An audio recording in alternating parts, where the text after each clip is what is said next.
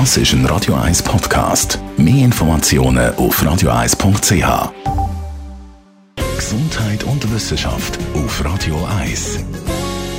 Wenn man eine Nacht einmal nicht viel Schlaf, äh, schlaft, also zu wenig Schlaf hat, dann ist man sicher mal müde am Tag drauf. Das kennen wir alle. Und viele haben das Gefühl, man ist ein bisschen langsamer mit den Gedanken. Der Kopf ist nicht so schnell.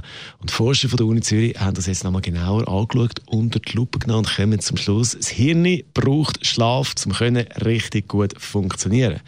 Wer also immer mal wieder zu wenig schlaft, der tut seinem Hirn keinen Gefallen. Die Forscher haben nachgewiesen, dass Schlafmangel die Funktion der Synapsen stört.